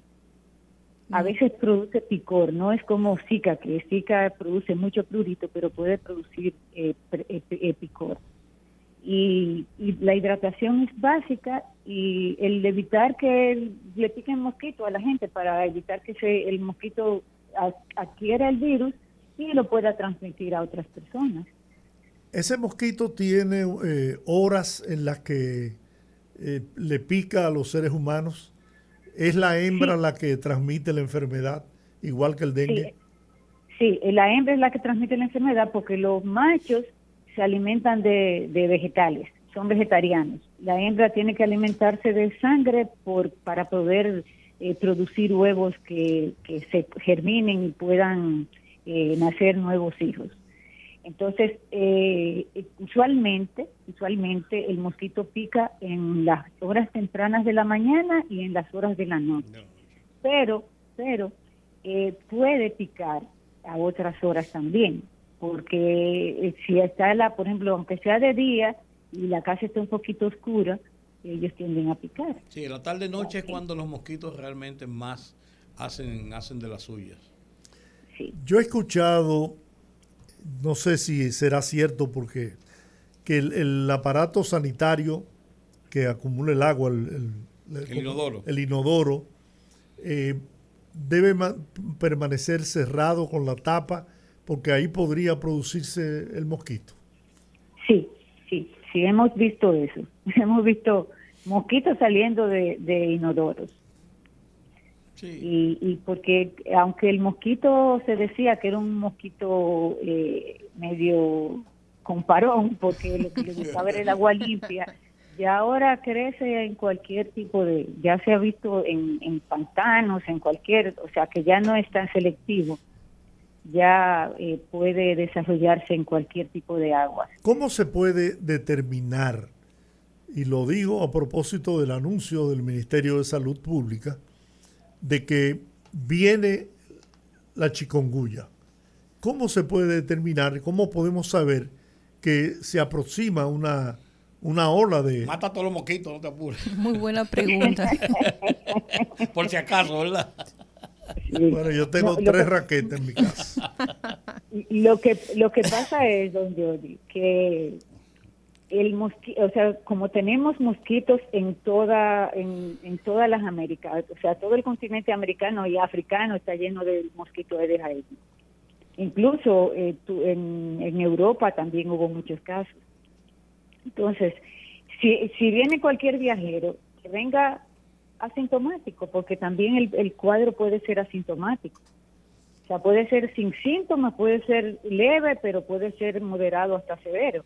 Entonces, eh, una persona que venga con, con enfermedad, con, en, el periodo de incuba- en el periodo de incubación que no tiene manifestaciones, que haga una, una enfermedad sintomática, le pica un mosquito y ya ahí tenemos el riesgo. Eh, yo recuerdo que los casos que hubo en San Cristóbal, ahora se me olvidó el, pueblo de San Cristóbal que fue el, área, eh, de- eh, muchas personas vivían en San Martín, o sea, trabajan allá, viven allá.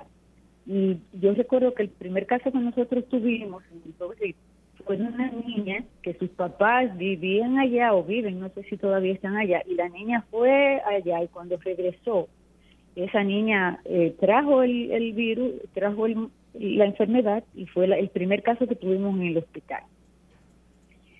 Y después tuvimos cantidad de casos, las enfermeras, nosotros hicimos un- una investigación en el hospital y tuvimos un alto porcentaje de, del personal, de las enfermeras, de los médicos, de la gente que trabaja, del, del- de los servicios y todo. Doctor- Y tuvimos, tuvimos muchos, muchos casos y el problema severo era más los dolores articulares en los adultos. Y en los recién nacidos tuvimos casos, incluso ahí tengo tengo una publicación de un niño que hizo un, un, un- unas lesiones en piel ampollosas eh, que se llenó completo, completo. Y gracias a Dios pudimos salvarlo, porque parecía un quemadito. O sea, comenzó con una ampolla y se llenó entero de ampollas. Eso se llama epidermolisis por el virus. Pero sigo con la inquietud. ¿Cómo podemos determinar que ahora viene el chikungunya? Porque si el mosquito está presente todo el año, ¿por qué se presume que puede haber ahora una especie de incrementación de los casos? Mire, nosotros tenemos desde el 2014 que no tenemos casos. O sea, son eh, nueve años, ¿no? Sí. porque fue en marzo fue que se tuvo el primer caso aquí. Entonces, eh, el, como el- es lo que pasa con todas las enfermedades, como pasó, por ejemplo, con, con, el, con el COVID, que llegaban personas infectadas y se transmitían. Así mismo puede pasar, porque es que la globalización ahora en China y ya mañana en la tardecito usted está aquí. Entonces, el, la transmisión viene porque viene una persona eh, enferma y trae el virus y entonces eh, comienza a haber personas, o sea, el mosquito usted muchas veces ni siquiera se da cuenta que lo picó. Cuando usted se da cuenta es cuando ya usted tiene el picor y ya el mosquito se pi- picó y se fue.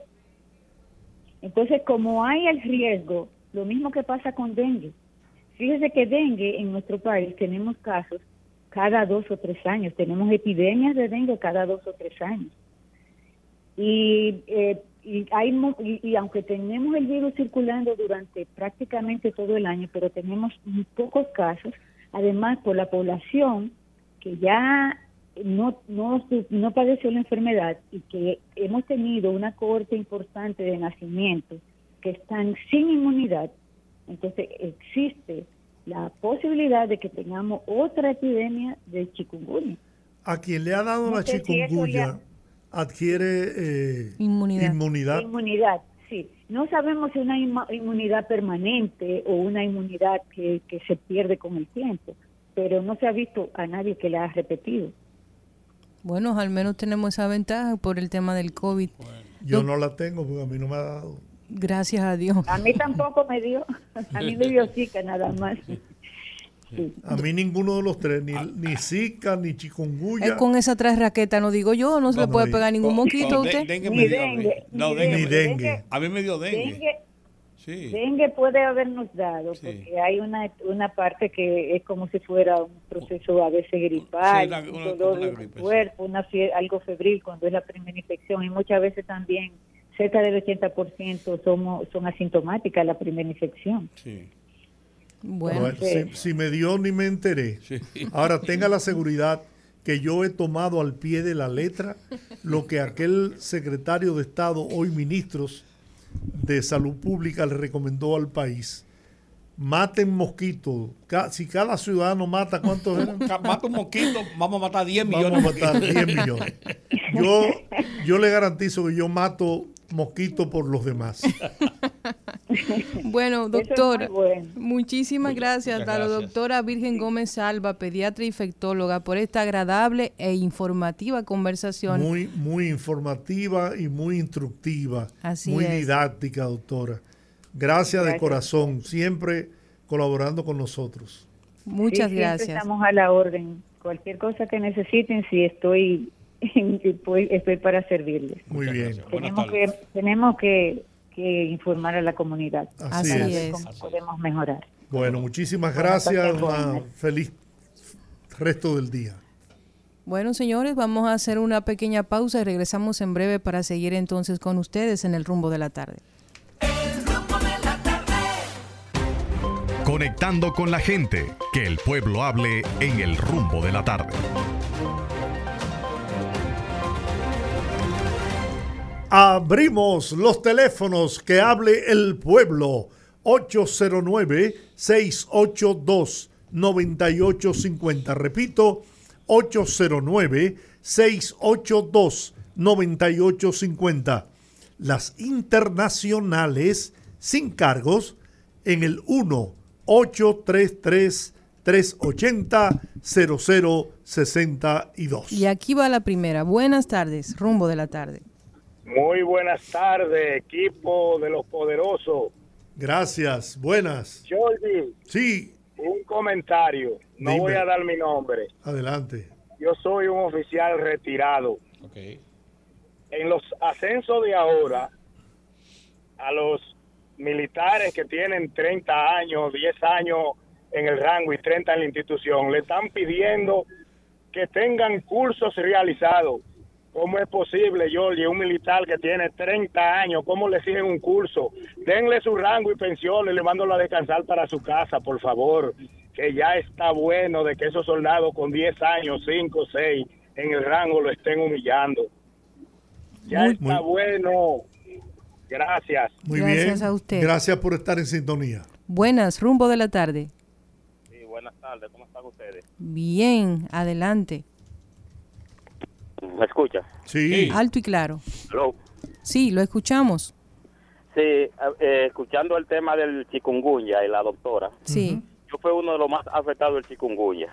Le dio duro. Eso de la, la alergia que supuestamente le dio a los niños, eso le dio a todas las personas como me dio a mí. A mí me dio con la alergia completa. Me dio con las articulaciones, que yo no me podía parar de mi cama. Me dio la fiebre. Los testículos se me hincharon. E incluso para yo pararme de mi cama, tuve que buscar una doctora y esa doctora me tuvo que poner extra las venas un suero con complejo B para poderme parar de mi cama y todavía yo siento las articulaciones que me duelen wow. en ocasiones a veces me dan Eso, eso le no es dio duro. ¿Y a, Eso, a qué se, de verdad, esa es una, mira, qué buen, qué buen tema toca usted, porque, señor ah, sí, que qué buen tema toca, porque yo no he escuchado información de Ajá. por qué le da diferente a, a unas personas y a otras. ¿Cuál es, A mí me- cuál es la a mí- causa? a mí me dio con todo todo todos los síntomas que ella da a mí me dio así a mí me mató Sí, por eso te digo, sería interesante conocer por qué a unas personas le da como te dio a ti Claro. y a otras le da de forma benigna. Si tendrá que es- ver las defensas del organismo, de, el no sé. sistema inmunitario de la persona. Y la otra es señores yo no sé qué político nos estamos nosotros gastando eso que ustedes hablaron ahorita de Charlie Mariotti es en el PLD no hay político que tenga vergüenza oye Y el segundo enemigo que tiene Luis, aparte de la oposición, es a Guido Gómez Mazara. Yo no sé cómo aceptaron a Guido en el PRM. Bueno. Muchas Muy gracias bien. por sus opiniones. Buenas tardes, rumbo de la tarde. Buenas tardes, poderoso. Ey, ¿cómo, Hello. ¿cómo estás? ¿Dónde estabas metido? No, estaba haciendo unos trabajos ahí. Estaba de vacaciones. Estaba de Pero yo- vacaciones. Yo, yo lo oía, yo lo oía. ah, está bien, Lo está bien. es que a mí me gusta oír a los oyentes Claro. para ver cuál es la tonalidad y a qué nivel va. ¿entiendes? Ok, perfecto. Es el que nos antecedió. Yo le voy a decir algo. Él me excusa. Pero cuando a mí no me gusta una cosa, yo me aparto y la dejo. Dice el señor Guido Gómez Mazara que el gobierno de Abinader, o sea, el gobierno que creo que era de él, a todos los del mundo y a los PRMistas, todo, le está yendo muy mal. Y al que no, le está yendo mal, está peor. Pero señor, usted no aspira a, a terciar con Abinader. Yo antes simpatizaba por ese señor, pero cuando he visto, y mucho en- en Villa Francisca, todos los que simpatizábamos, porque yo, lo cuestionaba a todos, toditos se han alejado de ese, de ese señor. Porque tanto trabajo que le dio a ese PRD llegar en el 2000 con Hipólito, y luego llega en el 2016, y este señor lo que trata es de desbaratar donde quiera que se meta. Que vaya para el PLD, que la pasen bien. Gracias. Buenas, rumbo de la tarde. Sí, bu- buenas tardes. Buenas tardes. Eh, Guido todavía está joven. Y yo le voy a decir claro. Yo si Guido y se iba a la convención, yo tra- incluso yo me reuní con Guido, porque está hablando un dirigente, para trabajar con él. Pero en la posición que él tiene, incluso él no coge consejo, ni coge idea. Porque esa es una de las cosas que tiene Guido pero como está el partido y él está en el partido y es un hombre joven, él debió, porque son tres modalidades de la escogencia de los candidatos y de los precandidatos. Quédate en el partido, ve haciendo tu equipo como lo ha ido haciendo, pero no se constituya y tú perdiste la presidencia, que fue por asamblea, yo no voy a aspirar presidente. Y aparte de aspirar a presidente, donde quiera que va, es como un carrito chocón con los compañeros. Tiene que tener un don, que él todavía está joven, todavía puede posicionarse en el partido. Y por otro lado, el señor que habló del agua, eso que él dijo por ahí, pongan y hagan una rueda de prensa con el de la CA, con el medio ambiente, con el del agua, y que paguen a los canales para que ellos eduquen a la gente, que le diga que hay agua, porque que mundo en la calle dice que no hay. Pero ¿y si ellos no hacen una rueda de prensa para educar a la gente? Parte de, con el asunto del tránsito. Eh, lo que pasa es que ahí tiene que ver el Intran, el ayuntamiento y la policía y parte del ministerio de este, eh, salud obra pública porque es que aquí están haciendo cinco seis niveles y el último hace un un Te- coso comercial Querido amigo, te voy a pedir que seas, eh, ya que termines, porque es que tengo todas las líneas. Ok, está bien, pues yo voy a terminar. No. Entonces, si el Intran y el no se ponen de acuerdo y aparte de eso, pública, a que no otorgue permiso a tanta gente que construya en la calle. Así Muy mismo, bien. sin parqueo. Bueno. Buenas tardes, rumbo de la tarde. Sí, buenas tardes. Ayer usted precisamente hablaba de la publicidad del gobierno. recuerdo. Así es. Yo escuché que el gobierno actual, en lo que va de su periodo, ha gastado más de 4.700 millones en publicidad.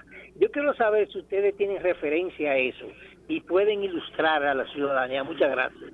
Gracias a usted. El dato no lo tenemos, hablándole con honestidad.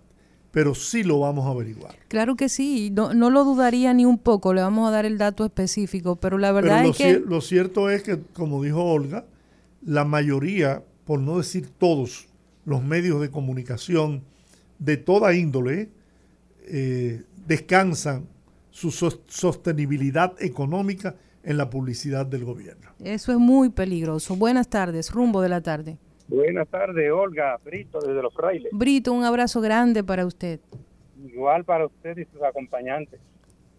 Cuéntenos, Eh, Brito. Olga, se le olvidó preguntarle, estaba atento, si le hacía la pregunta a la doctora. Tú sabes que hay virus Sí, que solamente dan una vez y ellos mismos se inmunizan para, para el mismo virus. sí. Si a quienes le dio le va le puede Yo, repetir. yo le pregunté a ella, dijo Sí. que sí, Ok, otra. eh, que, que hasta orden, ahora a, a nadie que le ha dado le, Le ha ha repetido. repetido, sí. Ella, yo le, pre- le hice la pregunta. Ok, en otro orden, yo he escuchado a los PRMistas, y con razón, porque malo fuera que no lo hicieran, eh, defender vehementemente su gobierno. Sin embargo, eh, hay una palabra que yo le hice una décima, que se la voy a dedicar a ellos. Solamente voy a decir una estrofa porque es muy larga y hay, y hay otra gente esperando. Sí. Dice así, una palabra conocí y desde entonces la adopté, porque con ella comprobé, lo porque con ella transformé lo indomable que hubo en mí. Y la presento hoy aquí sin odio ni petulancia, solo para dar constancia de lo mucho que he logrado después de haber adoptado la palabra tolerancia. Muchas gracias, Muy bien, muy buena. Buenas tardes, rumbo La de la creatividad tarde. de la gente. ¿no? Buenas tardes, Tenemos unos oyentes, uno a Durán Herrera. Durán, Eh, bienvenido. Por favor, que sean más breves para que Sí. podamos entrar. Wow, se cayó, la, cayó la llamada. llamada. Durán, por favor, vuelva a marcarnos. Buenas tardes, rumbo de la tarde. Buenas tardes, bendiciones para todos. Amén. Como están hablando de Guido, le voy a dar un dato de cuatro eh, políticos de PRD, de PRM, que sabe dónde están los dirigentes de abajo, que Hipólito Mejía, el difunto Peña Gómez, el difunto Toby de Can y Guido Gómez. Eso sabe, sabían dónde estaban los dirigentes de verdad. Estos demás no saben dónde están los dirigentes y no bajan a la base. Buenas tardes. Buenas, tardes a usted. Buenas, rumbo de la tarde. Buenas tardes, poderoso. ¿Cómo están? Bien. Mira, salió la información de que la subsecretaria adjunta y militar de Estados Unidos vino con militares norteamericanos a visitar la frontera. ¿Sabe a qué vino ella? eh? ¿A qué? A ver los 840 kilómetros que Luis Abinader le regaló a Haití, porque ahí es donde se van a hacer los asentamientos de haitianos. A eso fue que ella vino. Ah. Ah, mire qué buena información, muchas gracias. Gracias por la información. Buenas, rumbo de la tarde. Sí, muy buenas tardes. Dime, George. A lo- a lo- un saludo cordial a, a los poderosos. Gracias. A, la- la- a los oyentes que entiendan que en los partidos hay disidencia, hay ideas que Esa es la democracia. correctamente. Muchas gracias. Y a los oyentes, perdón, que sea un poquito más considerado con el tiempo para que se comuniquen más personas. Totalmente de acuerdo y Gran- vivimos predicando eso. Gracias por la sintonía. Buenas tardes. Sí, buenas tardes. Por casualidad, ustedes saben y se ha sabido quién fue que mató el presidente de Haití. No, hay muchas versiones. Hay incluso- muchas versiones, hay mucha gente de presa. Incluso Estados Unidos se llevó a unas personas que estaban en la conspiración y hay un grupo de colombianos. Y ahora fue que- capturado un empresario incluso Sí, en Estados sí. Unidos. Y hay un grupo de colombianos eh, que eran ex soldados que son Que fueron los que hicieron la acción, La- la ejecutaron la acción. La operación, claro. ¿Y a quién ellos le pueden tomar atención? ¿A la banda, a la muerte del presidente o a la administración? Bueno, ahí las bandas no le han puesto la atención nadie, ellos se han cogido la atención. Eh, entonces quieren venir a pasarnos pauta a nosotros Así es. y que recibamos haitianos y que le demos la frontera Así es. y ellos bien gracias. Así es. Muy bien, gracias. Buenas, se cayó esa. Buenas tardes, rumbo de la tarde. Buenas tardes, Pedro Castro de aquí, el María Auxiliadora. Pedro, bienvenido. Bueno, hay para, qué sé yo, también decir que a mí me dio las puñadas chikungunya esa. Sí. ¿Cómo lo trató la chikungunya? a mí me dio duro, a mí me dio duro hasta en el bimbolo. No, eso fue lo último. Pero que, la cosa es que yo soy, yo soy un guerrero, güey. yo tengo 70, vivo solo, pero yo me mantuve con té, eh, eh, eh, jengibre. Y el cataflán me lo tiraba, yo mismo, ahí me tiré la cama haciendo yo duro, duro. Pero yo mismo me sol, güey, imagínese. No tengo- no- primero, no le tengo miedo a la muerte. Segundo, estoy preparado porque yo conozco mi cuerpo. Y tercero, eh, no es que le voy a recomendar a la gente que beba jengibre, pero el jengibre es muy bueno. Muy bueno. Qué bueno. Bien. Bueno para la salud y, bueno de sabor. Gracias por compartir su experiencia. miedo a la muerte, eh, que el que tiene miedo a la muerte se cuida mejor de ella. Así es, buenas, rumbo de la tarde. Sí, buenas tardes. Adelante, en línea internacional. Oye, el señor Peña mencionó un grupo de tres líderes, como Peña Gómez, Sáenz y Perto. Insistió el grupo con el político fallido. Él no tenía que haber metido al político fallido ahí, porque dañó el grupo. Bueno, muchas gracias por su opinión. Sí, la- la Buenas. comunicación sí, no está estaba un poquito eh, eh, difícil de, de entender. Buenas tardes. Buenas tardes para todos. Gracias. Un, un consejo a Guido. Guido, las personas que te están ocupando ahora de la oposición, te están ocupando fuertemente, son los mismos que te destruyeron en el 2003, que, ap- que aplastaron totalmente. Y tú estás dando la cuerda a esa gente.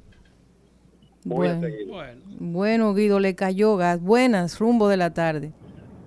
Muy buenas tardes, Lady San Jeremy. Rafael. Rafael, Georgie, dímelo. Georgie, eso no es así como tú dices de la democracia. Eso no es así. Mira, yo ¿Y cómo es la democracia, Rafael? no. es- Oye, me te voy a explicar. Mira, cuando un presidente saca a su partido de la oposición, ningún miembro de su partido puede hacerle contra como le hace ese caballero a este cab- a- a- al presidente. Porque eso es faltarle el respeto al presidente. El presidente tiene que correr otro término más. Ah, fíjate aquí. Aquí nadie le hace eso al presidente. Nadie. Pero es que este Sí, pero, pero eh, perdóname, pero mira, Rafael, eso no está establecido. Lo hacen pero por, eso por es ética de política Está bien, pero lo que te quiero decir, no lo establecen los estatutos, la ley no le Pero, prohíbe. Señor, oye, eh, pero oye bien, mira, yo te voy a decir lo que él quiere. Él quiere coger fama, que haya una convención donde él eh, haga haya una polaridad y después entonces me hicieron fraude, me llevo a mi gente, me voy con Drácula como vicepresidente. A eso no se le va a hacer. Se lo he dicho en Twitter. ¿Quién es Drácula? plan. ¿Quién es Drácula? Drácula, el, el dueño de la fuerza del puerco.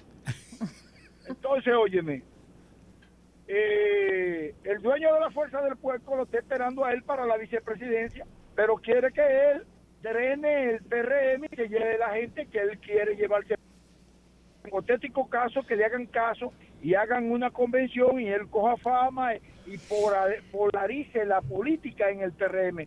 Pero eso no se le va a dar a él porque el los PRMistas tienen claro lo que él es. Yo mandé a no votar por él cuando la batalla de la vicepre- de la presidencia del PRD, del PRM, porque era entregarle a Drácula ese partido, porque es su socio. Quien trabaja con él en el programa es uno de los de Drácula. Tú no ves que no hay ningún PRMista trabajando con él en los programas que él tiene. Él tiene otro de otro partido. No se dejen confundir de este caballero. Este caballero lo que quiere es lío y lío y lío y lío. ¿Entiendes? Y le falta el respeto al presidente. Eso mismo lo dijo Drácula aquella vez con el, con el disco. De Drácula lo dijo, me faltaron el respeto. Porque él lo sabe que es así. Es así. Eso es ética de la política. Nadie puede correr. Hay que, hay que aguantar. Antes lleva, lleva el- el- a la oposición o a la victoria el, el- el partido. Muchas gracias, Rafael. Gracias, Rafael. Ah, yo todavía no sé Cuídate quién del frío. Yo oigo que él menciona a Drácula. ¿Por quién será Drácula? Bueno, él dijo quién era ahí. No, él dijo un dirigente de la- de la fuerza del pueblo. 682-9850. Repito, 809-682-9850. Buenas tardes. Pues, No, entonces marqué ahora para esperar el programa cuando venga ahorita. Ah, ok. Ah, está bien, muchas gracias, muchas gracias. Bueno, señores, hablen ahora o callen para siempre. Nuestras líneas están disponibles para ustedes. Eh, desahóguense, que eso da cáncer. Buenas tardes. Sí he Saludos, rumbo de la tarde. Yo he oído cosas aquí. Mire, eh, yo voy a decir algo que no tiene nada que ver con la política. No, no, no te quiero. no. Ay, qué Sí, bueno. Con el sentido común. Claro, güey. Y mi primo y hermano Rudy, que está ahí, que no sé Bueno. quién es, porque usted dice que yo no lo visito. No, no, no. Eh, Hay algo que él tiene fácil de sentido común. Yo creo que la Avenida de las Américas, por ejemplo, que tiene tres carriles, hacia el oeste, hacia el este, el primer carril de la izquierda debería de pintarle en el asfalto algo que diga 70 kilómetros.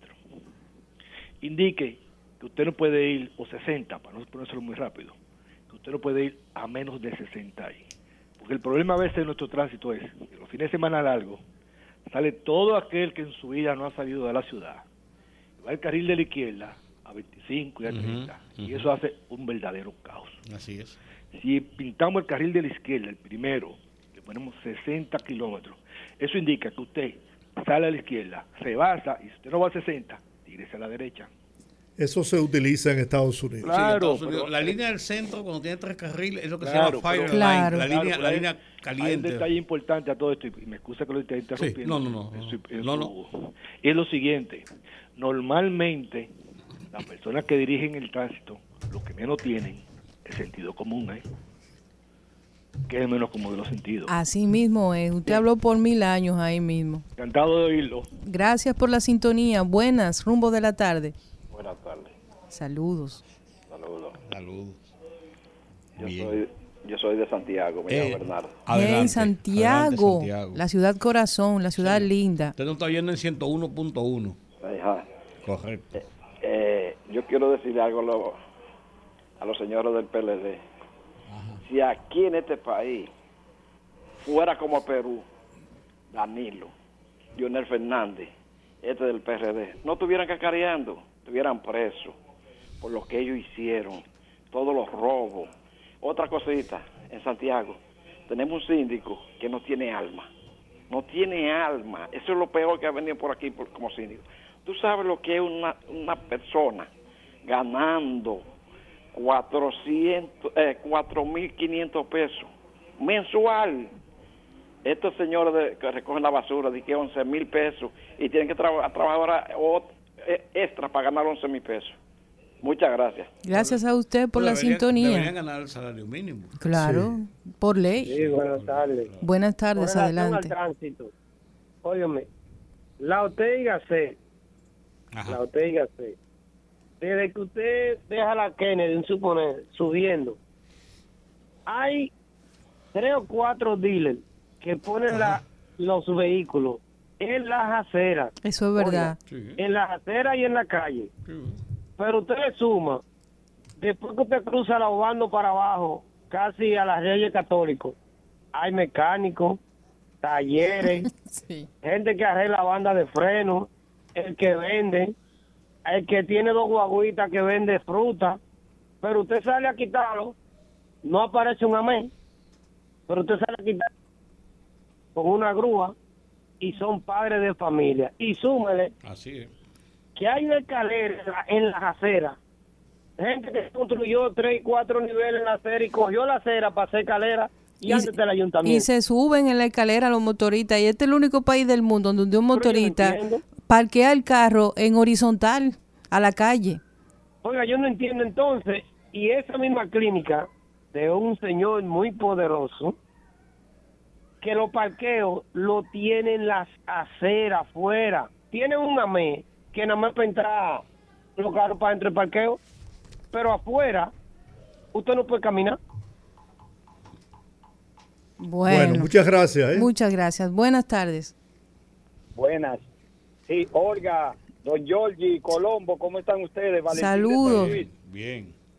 Valentín, Oiga, adelante. Sí, muchas gracias. Mire, yo pensando, don Giorgi, este país no va a retroceder con volver atrás con un gobierno del pasado. Usted sabe lo que yo estaba recordando. Usted recuerda cuando mataron a Junior Ramírez y ese escándalo de la onza. Y aquí había un presidente que era mudo. Y todos los casos que pasaban con un hermano que iba a cualquier institución y decía, a mí hay que aprobarme este contrato, no importa la cantidad, ¿usted cree que este pueblo va a querer volver a, e- a esa chercha que había y a esa incertidumbre? Yo lo dudo, mi hermano, de aquí nosotros para adelante no tenemos reversa. Muy bien, muy bien. Bueno, pues Mira- esa, esa es la oportunidad que da la democracia cada cuatro años de la gente poder Claro. tomar las decisiones de quiénes son sus gobernantes, no solamente en la presidencia, sino en Claro. todos los estamentos. A nivel municipal, congresional. Claro, Esa es la democracia. Buenas tardes. Buenas tardes. Adelante. Antonio Romero, Sánchez Luperón. Antonio, Hola, ¿cómo Antonio, estás? ¿cómo estás? ¿Cómo están ustedes ahí? Bien. Muy Bien. bien. Qué bien, qué bien. Con relación al tema que, que se está hablando ahora mismo, yo, yo, con el problema haitiano. Sí. Yo, por ejemplo, hoy el presidente tiene una reunión, tenía una reunión con toda la, el- la oposición y todos los Están, sectores. reuni- están reunidos todavía. ¿Está reunido todavía? Sí. Ok. Entonces yo lo que quiero abundar sobre ese caso, que entendemos que este es un problema de nosotros, de nación. Tenemos que eso no se puede politizar por ningún lado, sino es en- entender que todo el que tenga su punto de vista lo exprese ahí, a ver realmente si se presenta el problema de que se enfrente el problema haitiano, porque la verdad que es preocupante lo que está pasando. Y con relación, por ejemplo, al caso de la, de la Fuerza del Pueblo, que tengo entendido que está en la, en la reunión, los felicito porque están cediendo en ese sentido. Está Manolo Pichardo no por lo la fuerza del pueblo. Así que bien hecho por ello. Y con- para terminar, quiero decirle a las naciones internacionales también, tanto en Francia como, como Francia, como Canadá, como Estados Unidos, que hagan lo mismo y se reúnan también para que analicen el problema haitiano, para ver si se le busca una situación de parte y parte, para ver el problema haitiano se resuelva. Gracias y buenas noches. Wow, nuestro oyente desde Puerto Rico ha hecho unas, wow, 14 llamadas para poder comunicarse con nosotros por la línea internacional. Buenas tardes. Buenas tardes, desde Tulsa. Sí, parece que tiene, tiene problemas porque precisamente sale la línea internacional y se ha caído. Vamos a revisar cualquier eh, desperfecto técnico para ver si mañana podemos recibir llamadas internacionales porque se están cayendo. Aquí está Vamos de nuevo. Buenas tardes. Hola, parece que hay problema con la... Con la línea, sí. Sí, de hecho lo escuchamos muy poco, lo escuchamos con una interferencia. Ah, Ok, bueno, pues llamaré en otra ocasión para claro. Le Gracias. prometemos que vamos a tratar de resolver eso lo más pronto Con posible. el cariño de siempre. Gracias por Bueno, llamar. señores, terminamos por hoy. El tiempo ha concluido.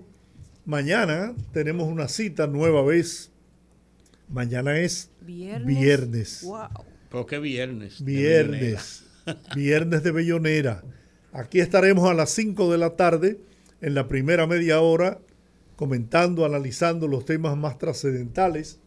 Y a partir de las cinco y media, la buena música en el Viernes de Bellonera.